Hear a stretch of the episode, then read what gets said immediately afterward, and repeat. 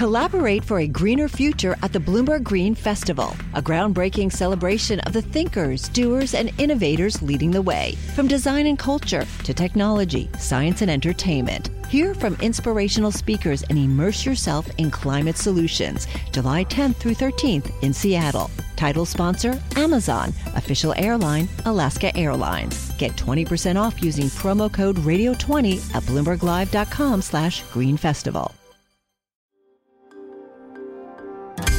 Le entregamos todo lo que necesita saber para comenzar el día. Esto es Bloomberg Daybreak para los que escuchan en América Latina y el resto del mundo. Buenos días y bienvenido a Daybreak en español. Es martes 16 de agosto de 2022. Soy Eduardo Thompson y estas son las noticias principales. Los futuros accionarios en Wall Street fluctúan entre ganancias y pérdidas, digiriendo los resultados de empresas minoristas como Home Depot y Walmart y ante señales de más desaceleración económica. Las acciones europeas suben y Asia cerró a la baja. El precio del crudo cae por la posibilidad de más suministro desde Irán. El Bitcoin también baja. En el mundo político, la atención está en las primarias republicanas en algunos estados de Estados Unidos. En Wyoming se espera una venganza de Donald Trump, ya que las encuestas indican que es casi seguro que Liz Cheney perderá frente a Harriet Hageman. Trump respaldó a Hageman y criticó a Cheney por su papel en la comisión investigativa de los acontecimientos del 6 de enero. En Alaska, la trumpista Sarah Palin se mide con Lisa Murkowski, una detractora del expresidente. Los fondos de cobertura y los inversionistas extranjeros estarían sosteniendo el repunte de los bonos del Tesoro de Estados Unidos. Inversionistas extranjeros compraron 356 mil millones de dólares netos en bonos del Tesoro en la primera mitad del año, la mayor cifra en la serie iniciada en 1977. Estados Unidos y China podrían involuntariamente provocar un conflicto si no se sientan a negociar para reducir la tensión sobre Taiwán, dijo el primer ministro entrante de Singapur, Lawrence Wong dijo estar preocupado por un potencial accidente en el estrecho de Taiwán y que estamos viendo decisiones en ambos países que nos llevan a terreno cada vez más peligroso. Más tarde hoy se informará la producción manufacturera de Estados Unidos en julio. El consenso es que creció un 0,3%, impulsada por fabricantes de automóviles y concesionarias de servicios públicos. Los datos alimentarán la dicotomía recesión-inflación de la Fed. En noticias corporativas, Apple despidió a unos 100 reclutadores la semana pasada. BHP informó su mayor ganancia anual de su historia y Home Depot informó crecimiento en los ingresos mejor que lo previsto por analistas.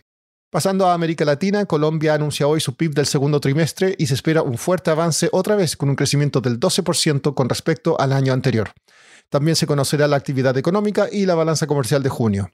En Venezuela, la inflación se desaceleró hasta un 7,5% mensual en julio, después de llegar al 11,4% el mes anterior, el mayor valor en nueve meses. En lo que va del año, los precios ya subieron un 48,4%. Nuestros socios en Bloomberg Línea reportan que BP busca deshacerse de sus activos petroleros en México en medio de un cambio de su estrategia hacia las energías renovables y un desafiante clima político en el sector energético del país. BP ha vendido activos a otras empresas o está en proceso de devolver al regulador los contratos de exploración que obtuvo. El Banco Central de Uruguay elevó las tasas por novena reunión consecutiva en 50 puntos básicos al 10,25%.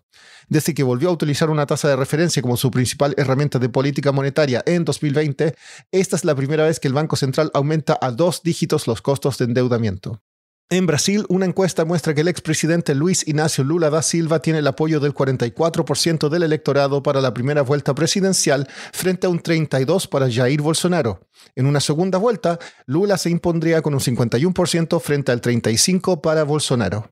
Por último, en un 16 de agosto, pero de 1977, falleció a los 42 años el rey del rock and roll. Elvis Presley nació en Tupelo y se convirtió en un ícono cultural vendiendo más de 500 millones de discos en todo el mundo.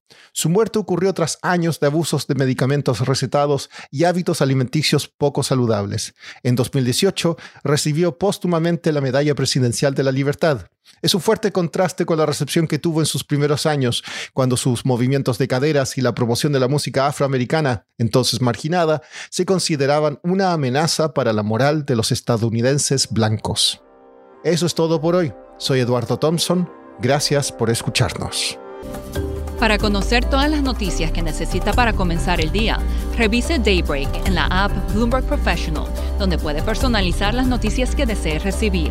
También puede suscribirse a la versión solo audio en Spotify, Apple Podcasts o la plataforma de su preferencia. Eso es todo por hoy. Escuche de lunes a viernes Bloomberg Daybreak.